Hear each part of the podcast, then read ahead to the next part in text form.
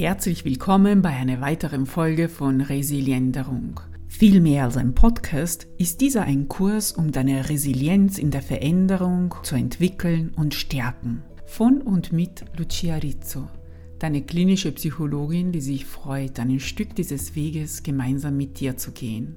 Wenn du Feedbacks, Fragen, Wünsche, Anregungen hast, freue ich mich auf deine Nachricht hier unten oder auf meiner Webseite www.sanalucia.de. Sana Lucia zusammengeschrieben und wie Santa Lucia nur ohne T. Bevor es zum nächsten Thema weitergeht, möchte ich noch eine Episode dem Thema Sucht widmen. Nachdem eine Zuhörerin, die sich selber Zombie nennt, mir die Frage geschickt hat, wie sie mit ihrer Handysucht oder Smartphone- und Spielesucht umgehen kann.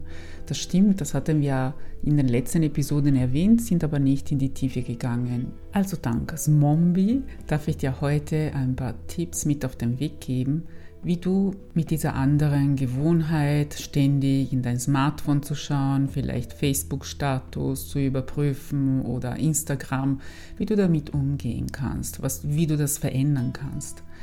Also die junge Dame Zombie sagt von sich, ich glaube, ich bin ein Zombie. Den ganzen Feierabend verbringe ich über mein Smartphone mit Instagram und Spielen. Am nächsten Morgen bin ich dann immer müder und unzufriedener. Das ist schön und knapp beschrieben. Da hat sich eine Gewohnheit eingestellt, die man eigentlich nicht will und sich dann immer wiederholt wie ein Perpetuum mobile. Das Gefühl ist dann, von dieser Gewohnheit erdrückt zu werden, keine Macht zu haben, sie zu verändern. Und selbst wenn es irgendwie auf die Nerven geht, findet man keinen Weg daraus. Denn aus einer Aktion, die eins, zwei, drei Male stattgefunden hat, ist durch die Wiederholung eine Gewohnheit geworden. Und durch die Gewohnheit haben wir dann das Gefühl, dass diese zu unserer Person, zu unserer Identität passt. Und wir bekommen das Gefühl, wir können sie nicht mehr loswerden, weil ansonsten würde sich auch unsere Identität verändern. Dass die Gewohnheit Teil unserer Person und unserer Identität wird, gilt für alle Gewohnheiten. Positive, also die konstruktive, gute Gewohnheiten, die wir gerne beibehalten möchten, und die negativen, sowie die Sucht, die destruktiv wirken, die wir eigentlich nicht haben wollen, weil wir merken, dass wir dadurch unsere Ziele nicht erreichen und wir uns nicht so fühlen, wie wir es gerne hätten. Was kannst du also machen, um dein Zombie-Dasein zu verändern? Vielleicht kannst du dich erinnern, dass um eine neue Gewohnheit einzuführen, diese sollte attraktiv sein, und bequem, also bei der Hand praktisch sein. Beim Smartphone ist eine der schwierigsten Sachen eben die, dass es immer griffbereit ist. Das haben wir meistens in der Tasche oder auf dem Tisch, gleich neben uns. Und die Versuchung ist viel zu groß, auf Dauer widerstehen zu können. Also vielleicht kannst du dich erinnern, dass mit der Willenskraft du ein paar Mal widerstehen wirst, aber auf Dauer wird es nicht klappen. Wir müssen unsere Gefühle auf die Reise mitnehmen und diese Regel der Gewohnheiten umkehren. Also damit eine ungewollte Gewohnheit oder eine Sucht abgelegt wird, sollte sie unbequem werden. Sie sollte eher schwierig werden und nicht attraktiv. Das heißt, das erste ist das Handy zum Beispiel einsperren. Wenn du entscheidest, dass du den Abend, dein Feierabend wirklich ein freier Abend werden soll und nicht in Gefangenschaft eines Zombies, dann überlege gut, wo du dein Smartphone wegsperren könntest. Du kannst zum Beispiel deine beste Freundin oder deinen Partner oder deine Mutter bitten, dein Smartphone für eine gewisse Zeit irgendwo einzusperren. Irgendwo, wo du natürlich keinen Zugriff hast. Es gibt doch technisch Verliebten, die sehr geschickt sind, die sich Programme schreiben, die ihre elektronischen Geräte erst dann freigeben, wenn eine gewisse Uhrzeit kommt und nur bis zu einer gewissen Uhrzeit. Oder du kannst das auch mit einem Schutzprogramm versehen, das normalerweise für Kinder oder für Familien geschrieben ist und das der Zugriff auf bestimmte Programme, bestimmte Funktionen des Handys nicht erlaubt, beziehungsweise vielleicht nur in gewissen Zeiten des Tages. Oder du kannst dir noch etwas anderes überlegen. Du kennst dich ja selber am besten und du bist ein kreativer Mensch. spreche auch darüber mit deinem Partner oder Freund oder Freundin. Ihr könntet damit ein Brainstorming machen und verschiedene Ideen auf einen Topf werfen, damit du dann die für dich besten und geeignetesten Ideen in die Tat umsetzt. Wichtig ist, bevor du dich dazu entscheidest, dass du einen Aktionsplan machst. Dieser Aktionsplan ist wirklich das A und O. Wenn du alles genau überlegst und ganz ehrlich zu dir bist, welche deine Probleme sind, wann deine Sucht beginnt, eine Sucht zu sein, und wenn du dir dann eine Strategie überlegst, die du dann ja auch niederschreiben könntest, damit du immer wieder Zugriff darauf hast und damit die Strategie eine klare, solide Strategie wird, dann hast du dich schon mit großen Schritten auf den richtigen Weg getan, deine Sucht zu ersetzen. Und ersetzen ist ja das richtige Wort, denn es geht darum, anstatt deiner Sucht, anstatt deines ungewollten Verhaltens etwas anderes zu tun, wie wir auch schon für die anderen Suchtbeispiele gesagt haben.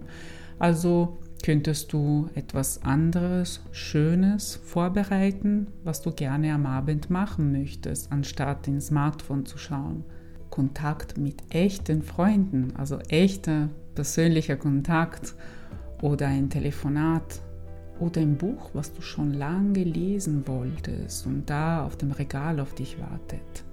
Und vielleicht denkst du jetzt, ich weiß, ich werde es nicht schaffen. Ich brauche Hilfe von außen, da muss außen was passieren, damit sich diese Gewohnheit verändert. Also so leicht wird es mit mir nicht passieren. Das liegt an meiner Persönlichkeit.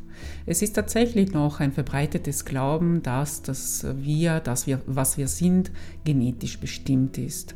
Vielleicht kannst du dich an der Marshmallow-Test erinnern, wenn du in der Schule oder an der Uni Psychologie gehabt hast. Das ist eine alte und oft zitierte Langzeitstudie. Da wurden Kinder untersucht auf ihre Reaktion auf einen interessanten Reiz. Also Kinder wurden von einem Studienbegleiter in einem Raum alleine mit einem Marshmallow vor sich gelassen. Zuerst wurde ihnen erklärt, wenn du dieses Marshmallow nicht isst und nur da wartest, dann bekommst du einen zweiten. Wenn du aber dieses Marshmallow isst, dann gibt es nichts mehr für dich. Ja, man kann sich vorstellen, dass sehr viele Kinder keinen Widerstand leisten konnten und einfach das Marshmallow in den Mund stoppten. Da gibt es ganz süße Bilder dazu, wie sich diese Kinder verhalten haben. Das Interessante kam aber später. Die Kinder, die die Marshmallow aßen, zu denen ich vermutlich persönlich auch gehört hätte, zeigten in ihrem Leben ein weniger konstruktives Verhalten. Sie kamen nicht so gut und so erfolgreich im Studium und im Leben weiter wie die anderen Kinderkollegen, die widerstehen konnten. Und da könnte man sich ganz leicht zusammenreimen, ja, das ist doch klar, die Kinder, die sich selber beherrschen konnten, die haben diese Selbstbeherrschung dann auch im Leben danach gehabt. Und davon hängt ja der Erfolg ab. Es gibt aber andere Erklärungsmodelle. Ich denke zum Beispiel, dass es sein könnte, dass die Kinder, die widerstehen konnten, sich ein besseres Bild machen konnten, was es heißt, später zwei Marshmallow anstatt nur einen zu bekommen. Vielleicht konnten sie sich dieses Bild so gut ausmalen, dass sie schon den Genuss in sich hatten, anstatt die Qual des Wartens zu spüren. Also das geht nicht so sehr um die Beherrschung des Marshmallow vor sich nicht zu essen, sondern um die starke Vorstellungskraft, wie das wohl sein wird, ein Marshmallow danach zu bekommen. Ja, und was hat das jetzt mit uns zu tun? Diese Eigenschaft, diese Vorstellungskraft, die kann trainiert werden. Und die ist auch ein wesentlicher Erfolgsfaktor bei der Resilienz und bei deiner Resilienderungspersönlichkeit. Wenn du dir also schon jetzt ausmalst, wie es ist, einen Abend frei zu gestalten, wie es ist, etwas anderes zu tun, als deine gewohnte Gewohnheit, als deine gewohnte Sucht auszuüben, und wie erleichtert und frei du dich fühlen wirst, wieder selbstbestimmt zu sein, unabhängig von deinen alten Gewohnheiten, dann gibst du dir damit schon einen ersten Kick, so ähnlich wie eine Belohnung die in der Regel erst danach stattfindet. Also die Vorstellungskraft ist die Belohnung davor. Und damit du die Ruhe und innere Gelassenheit findest, um deine Vorstellungskraft zu entfalten und zu trainieren, werden wir bei der nächsten Episode mit der Eco Meditation weitermachen. Ich werde dir eine einfache Methode zeigen, wie du auch, wenn ungeübt, meditierst und dich konzentrieren lernst. Und aus diesem Zustand heraus fällt es dann viel leichter, innere Bilder aufsteigen zu lassen. Für die nächste Episode kannst du schon jetzt gute Kopfhörer vorbereiten, damit du das nächste Mal gut abgeschirmt von deiner restlichen Welt bist. Die Eco Meditation sollst du bitte nicht beim Fahren deines Autos hören oder beim Fahren von anderen Maschinen, sondern in Ruhe, am besten in deinem Zimmer, zu Hause also in einem Ort, wo du dich sicher und geschützt fühlst und wo nichts passieren kann, wenn du deine ganze Aufmerksamkeit anstatt nach außen, nach innen richtest. Also schreib mir gerne, was du denkst und was du dir wünschst und ich freue mich auf dich bei der nächsten Folge von Resilienderung.